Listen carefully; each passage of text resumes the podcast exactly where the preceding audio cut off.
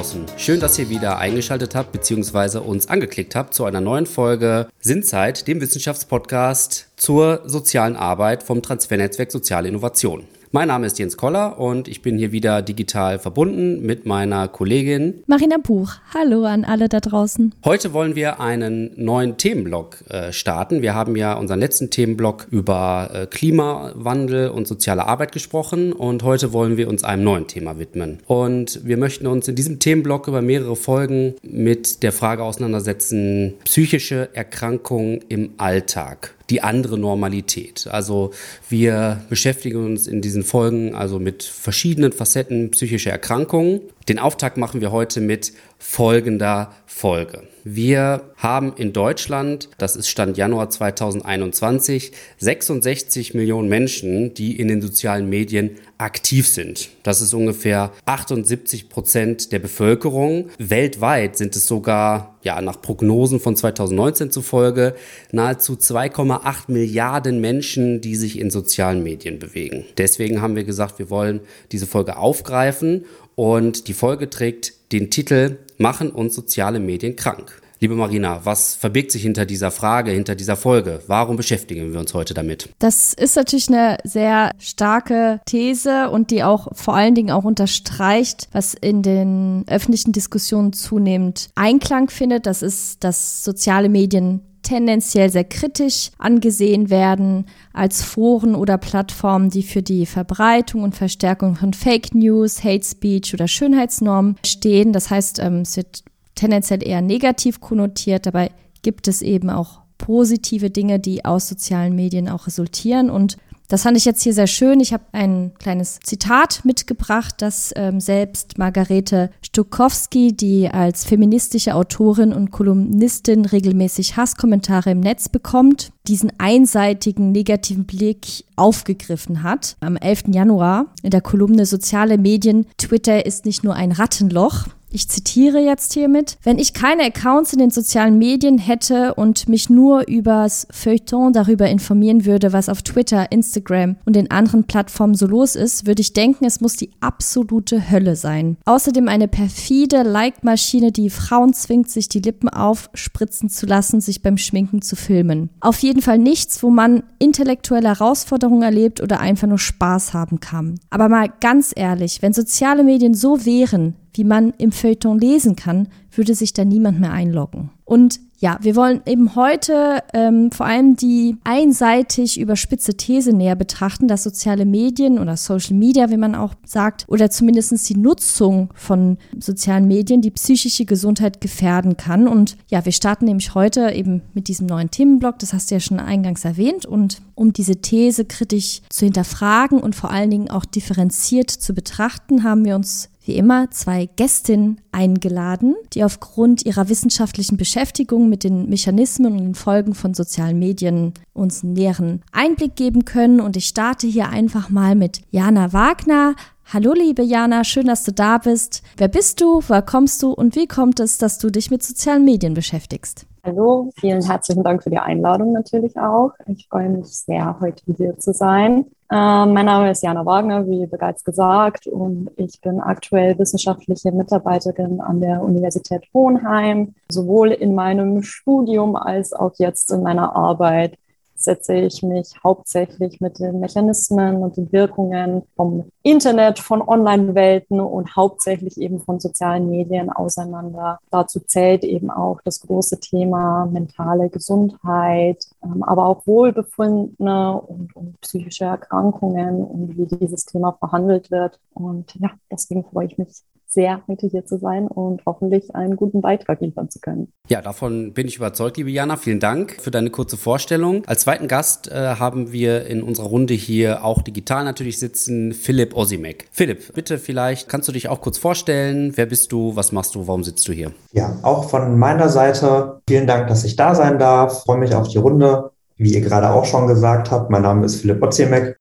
Ich bin derzeit an der Fernuniversität in Hagen tätig als wissenschaftlicher Mitarbeiter in der Fakultät für Psychologie und beschäftige mich, ähnlich wie Jana das gerade auch schon berichtet hat, von Beginn meines Studiums an quasi schon mit sozialen Medien. Habe damals angefangen, erst mir die Frage zu stellen, warum nutzen Menschen überhaupt soziale Medien? Was ist daran so attraktiv? Und komme jetzt über die Jahre immer mehr von dieser Frage weg, weil die schon relativ gut zu beantworten ist und beschäftige mich jetzt mehr mit der Frage, was machen soziale Medien eigentlich mit uns? Und da natürlich aufgrund des psychologischen Backgrounds mit dem Schwerpunkt, was machen soziale Medien mit unserer psychischen Gesundheit und mit unserem Wohlbefinden. Ja, vielen Dank, Philipp, für deine kurze Einordnung. Du hast jetzt auch direkt zwei Fragen gestellt, die ich denke, wir auch in der heutigen Podcast-Folge aufgreifen werden. Ihr beschäftigt euch ja beide aus wissenschaftlicher Perspektive mit sozialen Medien. Ich würde jetzt hier tatsächlich auch interessieren, was hattet ihr denn eingangs für ein Bild von sozialen Medien? Du hast jetzt, Philipp, auch kurz die Neugier, das Interesse erläutert, aber was war euer Bild, das ihr hattet, bevor ihr euch in den Forschungsprojekten inhaltlich damit beschäftigt habt? Also war das eher neutral, ambivalent oder vielleicht positiv konnotiert und wart ihr zu dem Zeitpunkt auch selbst Social Media Nutzerinnen oder hat sich das daraus entwickelt? Wenn ich vielleicht den Anfang mache, war es bei mir so, ich glaube, ich habe alle soziale Medien mitgenommen, die es so gab. Also ich habe angefangen mit SchülerVZ, das fand ich super. Dann kam irgendwann StudiVZ und MySpace. Und wie das dann immer so ist, dann sind die Sachen irgendwann nicht mehr aktuell. Also damals war das zumindest sehr, sehr schnell. Also SchülerVZ war super, dann hatte keiner SchülerVZ mehr, StudiVZ war auch drüber. Ich finde immer noch, dass MySpace das beste Netzwerk war, was es gab und dass Facebook auch nur eine Kopie davon ist. Aber letzten Endes kam dann Facebook und alle waren da und das habe ich dann genauso mitgenommen und ähm, war da immer viel aktiv. Also jetzt nicht Richtung Influencer da sein in irgendeiner Art und Weise, aber ich war da auch immer regelmäßig aktiv. Fand das eine nette Nebenbeschäftigung, wie auch immer, weil es ja irgendwie dazugehört und fand das Thema einfach super spannend und wollte dann einfach auch mehr wissen, weil man auch gemerkt hat, es sind immer mehr Leute da und irgendwie ist jeder da. Und im Studium hat man relativ schnell gemerkt, ohne Facebook geht nichts, weil man da auch darüber redet, was könnte in der Klausur drankommen, was müssen wir noch lernen, was hat der Prof in der letzten Vorlesung gesagt, wo ich vielleicht nicht da war. Und deswegen fand ich das Thema so super spannend und äh, bin von dem Thema auch nicht mehr losgekommen. Ja, vielleicht zu meiner Einordnung. Ich bin tatsächlich immer noch keine sehr aktive Social-Media-Nutzerin ich beobachte und ich bin sehr viel passiv unterwegs und schaue mir die ganzen neuen Umgebungen, die aus dem Boden poppen, so Schritt für Schritt schaue ich mir immer gerne an. Ich war mit bei TikTok, dem neuesten Trend und Hype. Damals war es dann noch Instagram, was ganz neu irgendwie bekannt und berühmt geworden ist. Genauso als Twitter den deutschsprachigen Raum dann erobert hat, als Snapchat den deutschsprachigen Raum erobert hat. So, das war eher aber immer aus eigenem Interesse und nie aber aus eigenem Antrieb, irgendwie selbst aktiv zu werden. Ich schließe mich da Philipp vollkommen an. Es ist wahnsinnig spannend, es geht schnell, es ist dynamisch. Das macht irgendwie diese ganzen Umgebungen auch so spannend für mich immer als Beobachterin, als reine Beobachterin. Aber alles mitbekommen, aber tatsächlich selbst nie aktiv geworden. Ne? Das ist eigentlich eine gute Frage, warum. Ich habe mich, glaube ich, dann immer schnell auf die objektive Beobachterrolle bezogen. Ja, und habe mich dann lieber in der Forschung damit beschäftigt. Ja, jeder hat ja seine Berührungspunkte mit sozialen Netzwerken zwangsweise irgendwie gehabt, es sei denn, man lebt vielleicht einsam auf einem Berg ohne äh, Internet. Also irgendwo hat es uns alle berührt. Ich würde jetzt mal versuchen, das mal so ein bisschen aufzudröseln. Äh, wenn wir von sozialen Medien oder Social Media sprechen, was meinen wir eigentlich damit? Also kann und sollte man jetzt zwischen verschiedenen Plattformen hier differenzieren? Also wo hört Social Media vielleicht auf und wo fängt der Messenger-Dienst an? Ja, oder ist vielleicht das schon Social Media? Könnt ihr vielleicht da so ein bisschen Klarheit reinbringen? Vielleicht Jana, du äh, vielleicht mal zuerst. Wo siehst du da Unterschiede? Ja, also tatsächlich ist das, ich würde jetzt nicht sagen ein Problem, aber es ist auf jeden Fall eine Herausforderung, das trennscharf zu gestalten. Es wird auch in der Forschung nicht wirklich trennscharf behandelt. Es gibt unterschiedliche Ebenen, mit denen man sich beschäftigt. Das auf jeden Fall. Also grob kann man, würde ich sagen, jetzt soziale Netzwerke, wie wir klassischerweise davon sprechen, abtrennen. Das wäre beispielsweise Facebook, immer noch eines der stärksten Plattformen, zumindest von der passiven Zahl, die die Facebook-Nutzer sind. Dann eben, wie gerade schon angesprochen, Instant Messenger, die eben sehr stark auf die interpersonale Kommunikation dann fokussiert sind, also Chats. Dann trennt man klassischerweise noch Microblogging, Das wäre beispielsweise Twitter. Das sind dann einfach sehr schnelllebige, auf Zeichenzahl begrenzte Plattformen, bei denen es hauptsächlich auch um die textuelle Komponente geht. Und dann gibt es eben noch Content-Plattformen, kann man sie im Überbegriff nennen. Das wäre klassischerweise YouTube, das ja auch soziale Komponenten hat. Deswegen ist Z auch zu den sozialen Medien. Auch da sind Communities vertreten, auch da ist die soziale Interaktion da. Aber die sind halt mehr fokussiert eben auf den tatsächlich multimedialen Inhalt. Auch TikTok gehört da hauptsächlich mit dazu, aber genau trennscharf ist es nicht. Denn wenn man jetzt mal beispielsweise Instagram anschaut, es geht sehr viel um die Bilder, die auf Instagram gepostet werden. Es gibt aber auch eine Direct Message Funktion, die diese interpersonale Kommunikation aufrechterhält.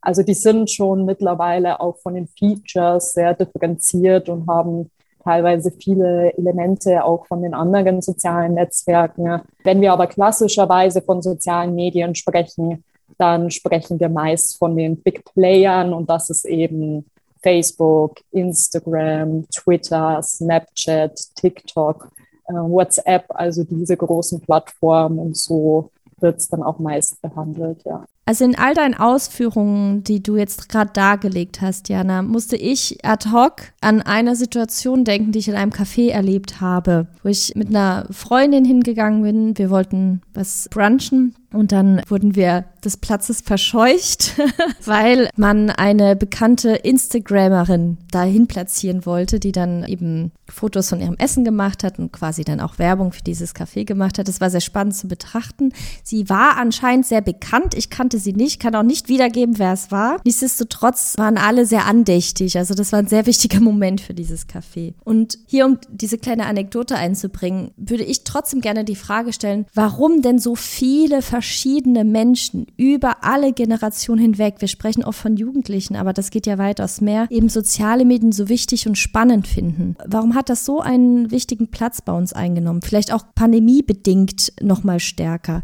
Was kann man hier für Faktoren vielleicht aufschlüsseln?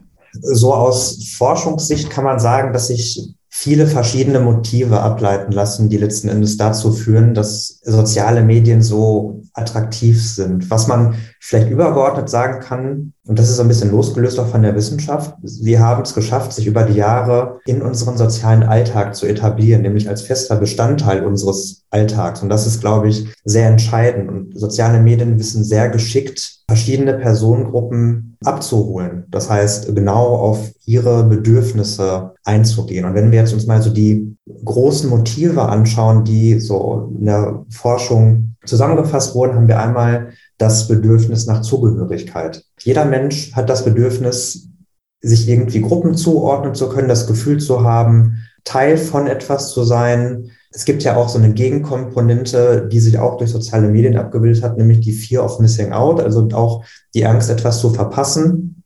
Und genau das ist einer der Hauptkomponenten bei sozialen Medien, dass wir das Gefühl bekommen, wenn ich nicht dabei bin, dann verpasse ich etwas. Dann kriege ich nicht all das mit, so wie ich das erfunden auch so ein bisschen erzählt habe, in der Studienwelt zum Beispiel, in der Uniwelt oder in der Schule ist es wahrscheinlich auch inzwischen so, wenn ich nicht täglich unterwegs bin, dann kriege ich noch nicht mal mit, was im Schulalltag oder im Studienalltag so alles passiert. Neben diesem Motiv hätten wir dann noch das Bedürfnis, sich darzustellen. Und zwar natürlich sich positiv darzustellen. Wir haben alle ein Bedürfnis, dass andere uns möglichst positiv wahrnehmen. Das schmeichelt unserem Selbstwert. Und das gelingt uns im Offline-Alltag, sage ich jetzt mal, natürlich nicht so. Denn wir haben auch schlechte Tage. Wir sind auch mal schlecht drauf. Wir reagieren auch nicht immer perfekt innerhalb von, von Gesprächen. Soziale Medien bieten uns aber die Chance, uns möglichst perfekt darzustellen. Das heißt, wir können Fotos austauschen. Wir können auch beim, wenn wir Urlaubsfotos posten, nochmal überlegen, nehme ich jetzt wirklich das Bild oder das? Kann ich nochmal ein paar Filter drüber legen, damit der Sonnenuntergang noch krasser aussieht, als er eigentlich sowieso schon war? Das heißt, diesem Bedürfnis kommt es besonders nach. Und, das wäre das letzte große Motiv, rein evolutionspsychologisch liegt in uns das Bedürfnis nach sozialen Vergleich. Das heißt, wann immer wir sozialen Informationen begegnen, vergleichen wir uns. Das passiert ganz, ganz automatisch. Das hat etwas damit zu tun, dass wir als Menschen auch immer so ein bisschen abchecken wollen, wie gut sind wir im Vergleich zu unseren Peers, wie gut sind wir im Vergleich zu anderen. Und das geht auch nirgendwo so schnell und so einfach wie in sozialen Medien, denn nirgendwo auf der Straße können wir einen fremden Menschen ansprechen und sagen, hey, sag mir mal kurz, wo bist du zur Schule gegangen, wie alt bist du, welche Freunde hast du, welches Essen isst du gerne und wer waren deine letzten drei Partner? Und kann ich mir von denen auch nochmal Informationen einholen, was die gerne essen? Da wird jeder auf der Straße sagen, wer sind sie und warum sprechen sie mich überhaupt an? Aber im Internet können wir uns überall super schön durchklicken und können quasi diesem inneren Bedürfnis, diesem, Stalking-Bedürfnis, sage ich jetzt mal, total gut nachkommen. Ist ja vielleicht auch so ein äh, Grund, warum auch vielen es viel leichter fällt, gewisse Hemmungen fallen zu lassen und ausfälliger zu werden, ja, weil man eben so eine Geschütztheit, so einen geschützten Rahmen hat im Zuge des Internets. Nochmal eine kurze Nachfrage dazu. Du hast jetzt ja diese äh, Bedürfnisse genannt, das war Zugehörigkeit. Ich glaube, Fear of Missing Out gehörte da so ein bisschen mit zu. Dann also sich darzustellen und eben diese sozialen Vergleiche. Stehen die gleichberechtigt nebeneinander oder äh, sind die unterschiedlich gewichtet? Gibt es Motive, die stärker ausgeprägt sind oder? Ich würde eher sagen, es gibt Forschergruppen, die sich lieber mit dem einen als mit dem anderen Thema beschäftigen. Deswegen finde ich, kann man das immer nicht so sagen. Es gibt dann die Gruppe, die sich voll mit sozialen Vergleichen beschäftigt. Das habe ich zum Beispiel viel gemacht. Dann gibt es aber auch die Forschergruppen, die vor allem Richtung äh, Selbstdarstellung irgendwie sich auseinandergesetzt haben. Was ich dann aber in meinen Arbeiten versucht habe, ist irgendwie etwas zu finden, was noch darüber geht, also was vielleicht alle Motive zusammenfasst. Da bin ich auf ein älteres sozialpsychologisches Konstrukt, auf eine ältere Theorie gestoßen, nämlich Selbstregulation, die man sehr gut darauf übertragen kann. Selbstregulation ist nichts anderes als eine Darstellung von Mittel-Ziel Relation. Das heißt, alles, was sämtliches menschliches Verhalten wird in der Selbstregulationstheorie ähm, eingeteilt in, welche Motive haben Menschen, welche Ziele sind damit verknüpft, werden dadurch getriggert und mit welchen Mitteln kann man diese Ziele erreichen. Und letzten Endes besagt Selbstregulation, das, was ganz übergeordnet ist als Ziel, ist unser Glück, unser Wohlbefinden. Und ich bin dann hergegangen und habe gesagt, letzten Endes ist, passen soziale Medien super in diese Selbstregulationstheorie, in diesen Selbstregulationsansatz rein, denn soziale Medien stellen letzten Endes Mittel dar, um viele verschiedene Bedürfnisse möglicherweise, sage ich extra, zu befriedigen und dementsprechend um sich selbst zu regulieren. Da kann man das alles so ein bisschen drunter subsumieren.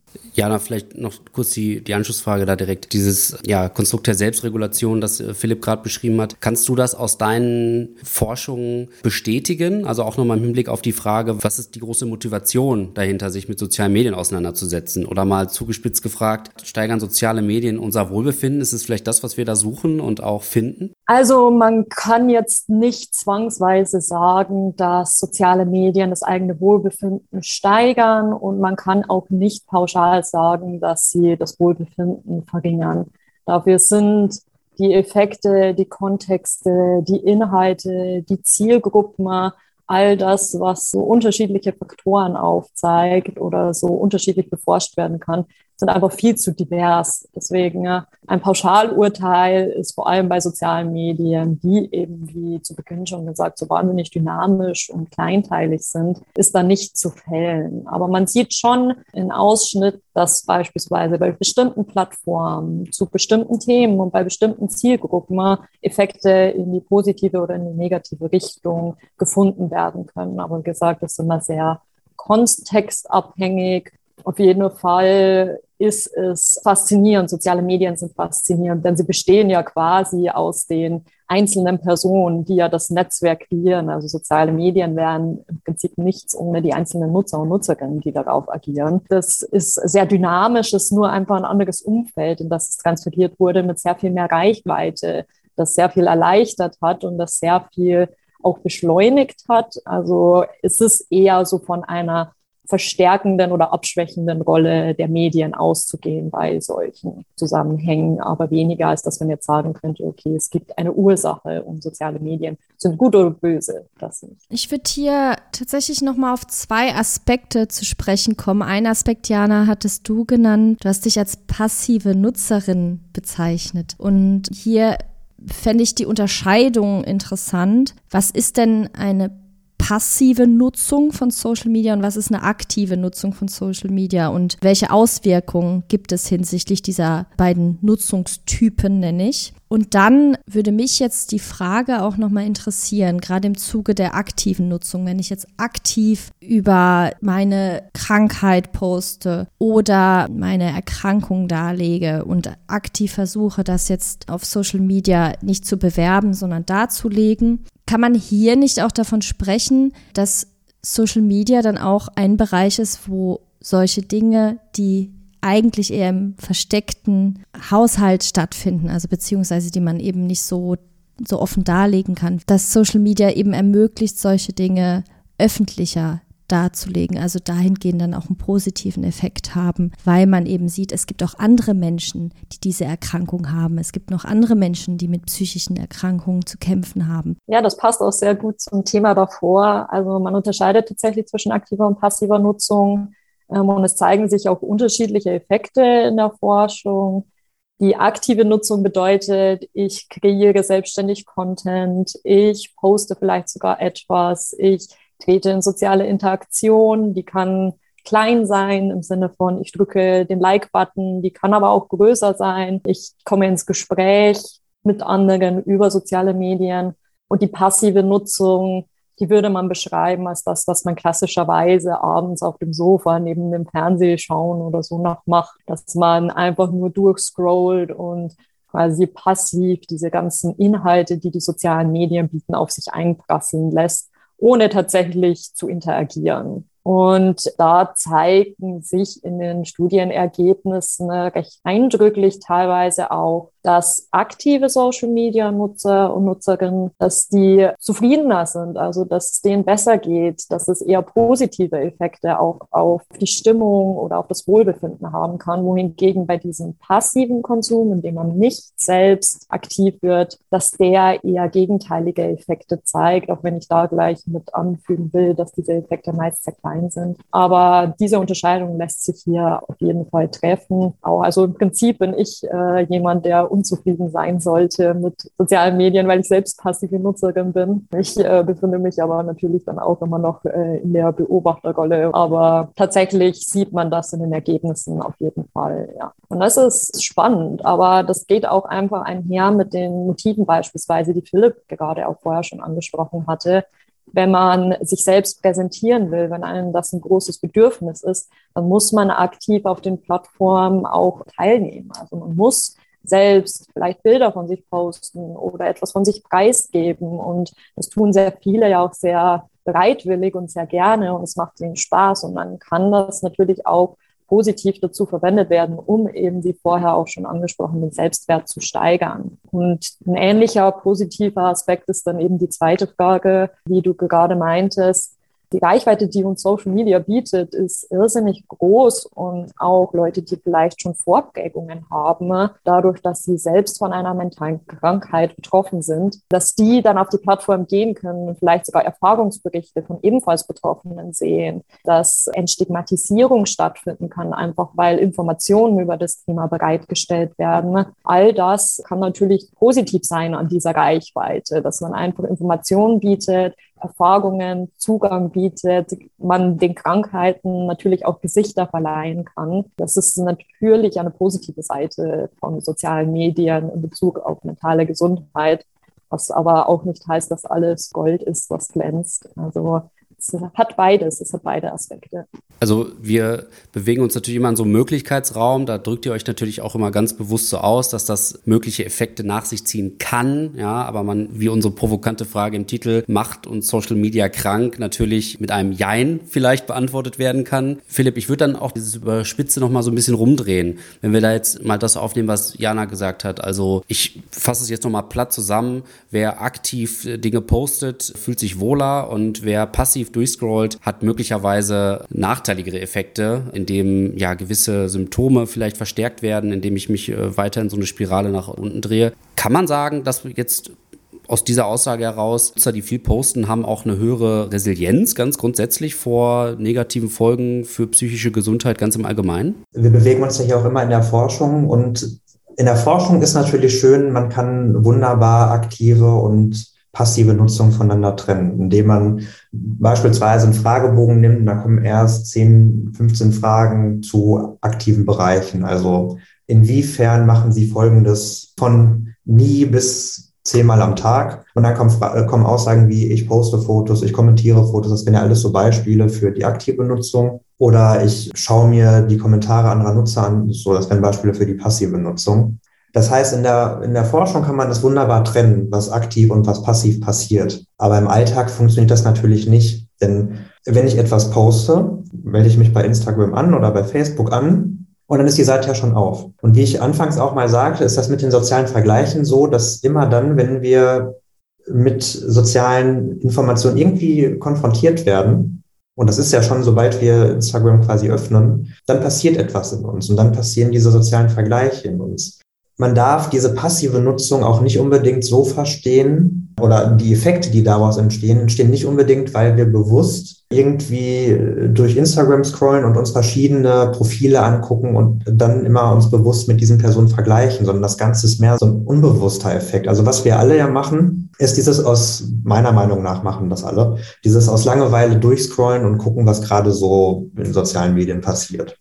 Und da passiert auch dieser unbewusste Effekt des sozialen Vergleichs, weil wenn man ein paar Influencern beispielsweise folgt, passiert das schnell, dass man beim Durchscrollen das Gefühl bekommt, ob Pandemie oder nicht und ob Restaurants geschlossen sind oder nicht. Irgendwie machen immer mehrere Leute auf Instagram gerade Urlaub, haben immer den schönsten Urlaub, äh, sind immer in den besten Restaurants unterwegs und haben immer mega gutes Essen und äh, überhaupt. Und dieses Gefühl muss nicht mal bewusst sein. Also man muss das noch nicht mal bewusst kommunizieren, sondern es ist so ein Eindruck, der entsteht, wenn man immer wieder auf sozialen Medien unterwegs ist. Lange Rede, kurzer Sinn. In der Forschung kann man die aktive und die passive Nutzung von sozialen Medien super schön trennen und man kann sagen, das Passive führt dazu und das Aktive dazu. Aber wenn wir im Alltag soziale Medien nutzen, dann läuft beides zusammen und dementsprechend ist es wirklich, um jetzt eine Konsequenz daraus zu ziehen, für den Alltag und für die reale Nutzung super schwer zu sagen, was soziale Medien jetzt eigentlich machen. Das, was da einen großen Einfluss drauf hat, ähm, wie ihr es gerade auch schon angesprochen habt, ist auch die Persönlichkeit. Das sind Vorbelastungen, kritische Lebensereignisse. Das ist vielleicht generell so eine Vulnerabilität, also so eine, so eine Neigung, psychische Erkrankungen entwickeln zu können, wenn wir jetzt die negative Seite nehmen. Und genauso muss man auch wenn man jetzt die positive Seite nimmt, muss man auch irgendwie anfällig dafür sein, positiv auf Dinge, die in sozialen Medien passieren, zu reagieren. Jetzt sind wir schon in diesem Komplex mentale Gesundheit, psychische Erkrankungen. Jana, welche Gefahren bestehen denn jetzt auch ganz konkret durch ja, Nutzungsverhalten in den sozialen Medien oder welche Gefahren geht von den sozialen Medien aus für unsere mentale Gesundheit? Ja, also was man häufig auch, auch liest, ist eben, wir sind dazu übergegangen, irgendwann sehr viele Medien parallel zu nutzen. Also wir haben sehr viele Medien in unserem Umfeld und wir nutzen sie auch teilweise gleichzeitig. Und man könnte beispielsweise in diesem Strudel landen, zu sagen, mir fehlt es sogar. Also auch soziale Medien selbst können ein Suchtverhalten auslösen, ne? indem man sagt, ach, ich brauche es aber, es fehlt mir jetzt in meinem Alltag und da sind wir wieder bei diesem ganzen Thema FOMO und Fear of Missing Out. Ich kann meinen Konsum nicht mehr ganz kontrollieren, denn in mir kommt ständig das Bedürfnis auf, dass ich checke, hat mir jemand eine neue Freundschaftsanfrage gemacht, hat Person XY etwas Neues gepostet, wie viele Likes habe ich auf meinen Post bekommen. So etwas kann stattfinden. Das ist dann sehr unkontrollierte Nutzung, die natürlich immer mal wieder auftauchen kann und zu Stress führen kann dann dieser soziale Vergleich, wenn der sehr auf den Selbstwert geht, dann ähm, könnte man depressive Tendenzen entwickeln.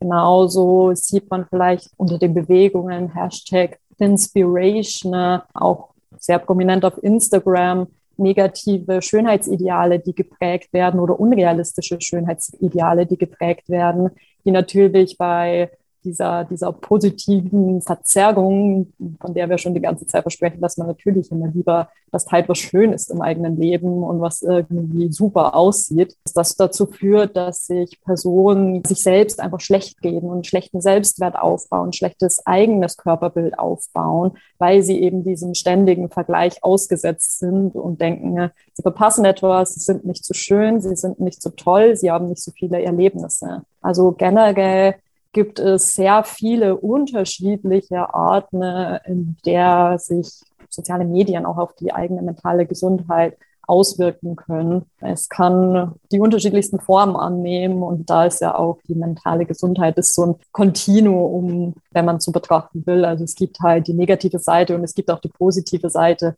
dass man sagt, es macht glücklicher, zufriedener. Also man muss das so betrachten, als so ein sehr gradueller Prozess. Es gibt nicht schwarz-weiß, krank, nicht krank, diese Krankheit oder diese trifft jetzt gerade zu oder trifft nicht zu, sondern man kann auch einzelne Symptome von unterschiedlichen Krankheiten aufweisen, ohne tatsächlich damit ja, diagnostiziert zu werden einfach weil es dann ja komplexere Krankheiten sind. Genauso gibt es einzelne Aspekte, die einen glücklich machen können und auf der anderen Seite einen, die einen belasten können. Also auch da ist alles sehr graduell, würde ich sagen. Das heißt, soweit ich das jetzt beurteilen kann, wir bewegen uns immer in einer Art Spannungsfeld. Das ist ja auch das, was wir immer benutzen. Es gibt gute Faktoren, schlechte Faktoren. Stichwort Medienkompetenz, Mediennutzung ist sehr wichtig. Wie nutze ich Medien? Wie reflektiert nutze ich Medien? Ein Gedanke, der mir hierbei in euren Ausführungen einfach immer wieder aufgekommen ist, ist natürlich auch,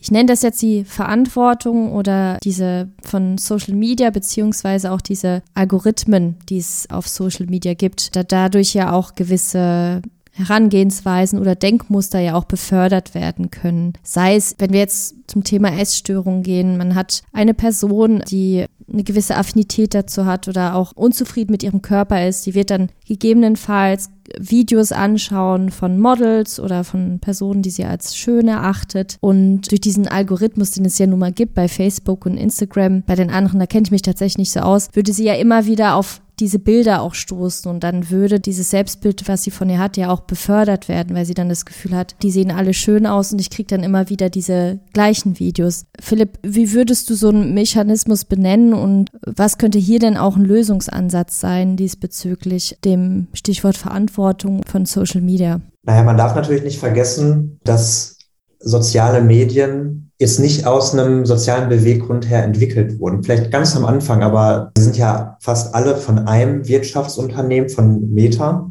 Und dadurch, dass die verschiedenen Netzwerke oder die Mitgliedschaften kein Geld kosten, muss man sich immer fragen, woran liegt das eigentlich, dass wir Facebook und Instagram so viel nutzen können, wie wir wollen, ohne dafür irgendwie ein Abonnement oder sonst was abschließen zu müssen. Und das ist letzten Endes, weil damit ja Geld verdient wird. Und zwar mit unseren Daten und vor allem mit Werbung. Und dementsprechend basieren diese Algorithmen auch auf nichts anderem. Es geht darum, es werden auch uns Dinge vorgeschlagen, vielleicht von Seiten, denen wir gar nicht folgen, aber hauptsächlich geht es darum, dass die Beiträge, die von all den Seiten, denen wir folgen, dass die sortiert werden. Und zwar nach der Wahrscheinlichkeit danach, ob wir diesen Beitrag liken oder kommentieren. Und da geht es natürlich vor allem darum, wenn wir anderen Firmen folgen, dass diese Beiträge geliked und kommentiert werden und draufklicken, weil genau dafür kriegt Facebook halt auch Geld. Und dasselbe passiert auch mit den Kommentaren. In der Forschung spricht man, was dadurch entsteht, von sogenannten Echokammern. Und das ist eigentlich ein sehr, sehr schönes Bild. Denn das, wovon man selber überzeugt ist, das heilt quasi wieder zurück.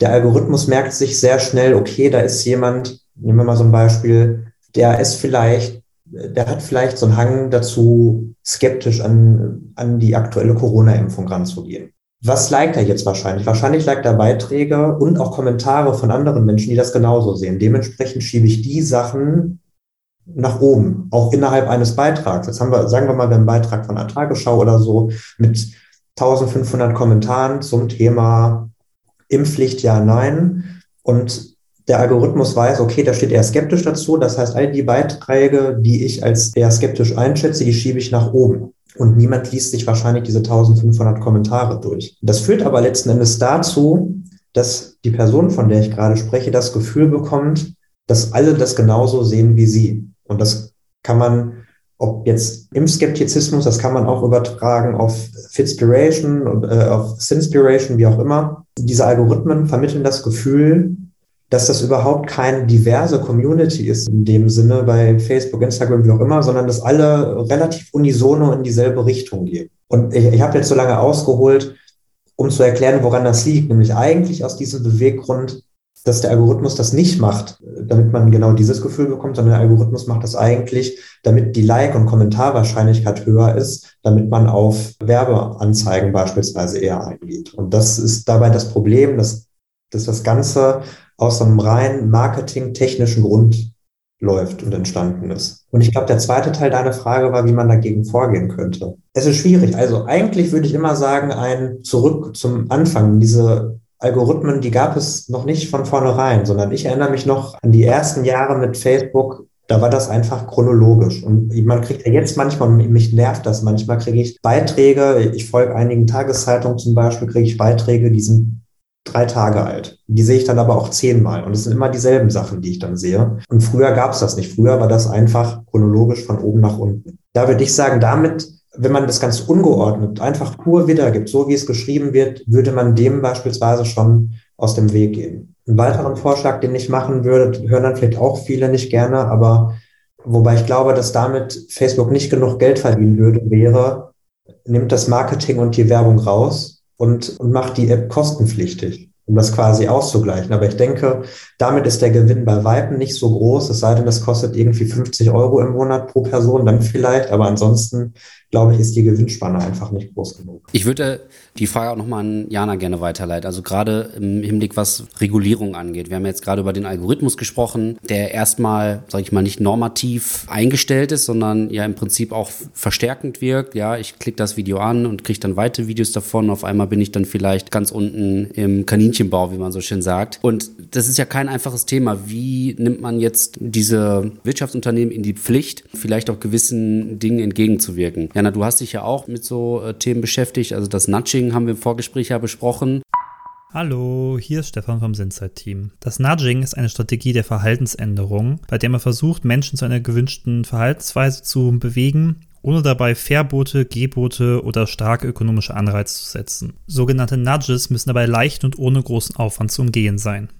Aber es sind ja auch andere, ich nenne es mal manipulative Mechanismen da eingebaut, wie zum Beispiel die Erneuerung meines Newsfeeds, ja, was ähnliche Mechanismen wie der einnahmige Bandit im Casino hervorruft, ja. Was habe ich denn diesmal als nächstes oben? Welchen interessanten Beitrag kann ich mir da anschauen? Wo siehst du da Möglichkeiten, dass wir als Gesellschaft auch sagen, nee, so nicht, ja, bitte reguliert das? Oder müssen wir das vielleicht selbst regulieren? Was ist da dein Ansatz? Ja, ist spannend und ich bin da selbst in meiner Meinung zwiegespalten. Natürlich wäre es schön, wenn wir sagen könnten, diese ganzen äh, negativen Aspekte, diese ganze Manipulation, die vielleicht Plattformen auch vornehmen, vielleicht auch aus kommerziellen Interessen, könnten wir regulieren. Aber damit schränken wir auch zum Teil die Erfahrung auf den Plattformen wiederum ein. Es ist natürlich auch fraglich, inwiefern Plattformen für etwas zur Rechnung gezogen werden können, dass eigentlich die Nutzer oder Nutzerinnen dieser Plattform posten. Also zum Beispiel schädliche Inhalte wäre da das Stichwort. Natürlich kann die Plattform dafür per se nichts, sondern die Inhalte werden ja von den Nutzerinnen und Nutzern gepostet. Deswegen es ist schwierig. Ich glaube, auf dieser Algorithmusebene, was helfen könnte, wäre generell Transparenz. Also sozusagen einzufordern und das wäre regulierbar, dass Algorithmen öffentlich geteilt werden und damit auch jeder Öffentlichkeit zugänglich und vielleicht ihr und ich können dann nicht aus den Algorithmen oder aus den Codes herauslesen, was damit passiert, aber es gibt genügend Leute, die das können. Und dann einfach ist es die Aufgabe der Gesellschaft, der Institution, den ganzen Prozess zu beobachten und zumindest zu sanktionieren. Also das wäre natürlich keine präventive Maßnahme, aber zumindest eine Maßnahme, die man kontrollierend einführen könnte. Ansonsten für die, die psychologischen Effekte, die stattfinden, auch dieses ganze Thema, diese Interaktion mit dem Content, da ist es immer wichtig, auch Aufmerksamkeit darauf zu richten, dass natürlich die Nutzerinnen und Nutzer bestenfalls mal Auszeit nehmen sollten, ne? dass Medienkompetenz und auch das Bewusstsein für, was machen diese Plattformen mit uns und was passiert auf diesen Plattformen, geschaffen wird, damit man auch bewusster konsumiert. So, ich würde es zusammenfassen als, es ist nicht eine Frage, ob wir diese sozialen Medien nutzen und wie lange wir diese sozialen Medien nutzen, sondern wie wir dann auch schlussendlich damit umgehen. Und da ist so etwas wie Aufmerksamkeit schaffen und eben beobachten, tätig sein und auch darüber reden und diese Themen hochhalten, ein sehr gutes Mittel dazu, denn so kann auch jeder sich bewusst werden, was da passiert und gegebenenfalls darauf reagieren oder im größeren Maße eben sanktionieren. Wir haben ja heute verschiedene Aspekte auch durchleuchtet. Mediennutzung, Medienkompetenz. Ja, dass es eben zu einseitig ist, zu sagen, dass Social Media als solches krank macht, sondern dass das sehr viel komplexer ist. Das haben wir heute ja auch äh, nochmal durchleuchtet mit dem Nutzungsverhalten oder auch Prädispositionen von den NutzerInnen. Und wir enden unsere Podcast-Folgen immer mit einer Frage, die nicht unbedingt was mit dem Thema zu tun haben muss, aber kann. Und zwar nach der Frage nach eurem Lieblingsmenschen. Ob es eine Person in eurem Leben gibt, fiktiv, wissenschaftlich, privat, je nachdem oder auch künstlerisch, die euch geprägt hat und die ihr als Lieblingsmenschen bezeichnen würdet. Mein Lieblingsmensch ist gerade drei Monate alt und hat mich noch nicht mein langes Leben geprägt, aber ich glaube, er wird mich mein künftiges Leben sehr prägen. Und ähm, ja. Ich glaube, da gibt es auch gar nicht mehr zu sagen, sondern einfach zu sagen, herzlichen Glückwunsch, äh, Philipp, dafür. Danke. Ähm, Jana, wie schaut es bei dir aus? Wie soll ich denn da mithalten? Ne? Das ist ja absolut unfair. Es ist kein Contest. ja, das ist natürlich eine, eine sehr spannende Frage ich habe generell sehr das Glück, dass mich in meinem Leben sehr viele inspirierende Menschen begleitet haben, egal ob es im Arbeitsumfeld ist, egal ob es in meinem privaten Umfeld ist, ob es meine Eltern sind, ob es meine Schwester ist, ob es mein Partner ist, ob es meine Freunde sind. Ich sehr viele ähm, nette, liebe, aufmerksame und tolle Personen in meinem Umfeld. Aber vielleicht gehe ich jetzt die andere Richtung und nenne eine berühmtere Person tatsächlich auch in der Kategorie hat mich sehr inspiriert und begleitet mich seit sehr, sehr langer Zeit, die Geschichte auch. Und das ist lustigerweise Lady Gaga. Äh, mag man gar nicht meinen, aber das ist mein Celebrity Crush, würde ich sagen. Ich bewundere ihre Geschichte sehr. Ich mag ihren Umgang. Ich mag es, dass sie soziale Normen aufbricht. Ich habe sehr viel Bewunderung für die künstlerischen Aspekte, die sie mitbringt. Und deswegen damit man auch eine Person hat, zu der man ein Gesicht hat, nehme ich Lady Gaga. Ja, wunderbar. Ich nehme an, du folgst ja auch auf Instagram, ja, also im ähm, Geiste dieser heutigen Folge.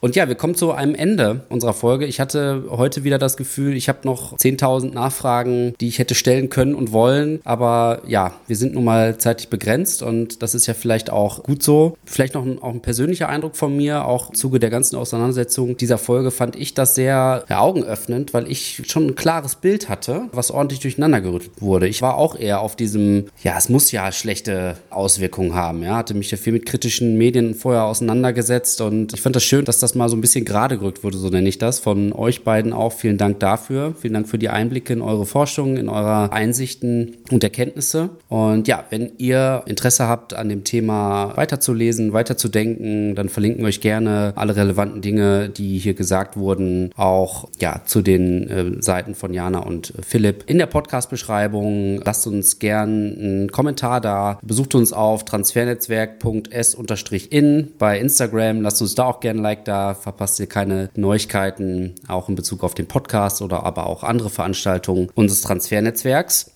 In der nächsten Folge, die am 14.03. erscheinen wird, beschäftigen wir uns mit dem Krankheitskomplex Depression und all seinen Facetten. Und da freuen wir uns auch schon sehr auf diese Folge. Und ja, nochmal vielen Dank an euch beide. Und in diesem Sinne.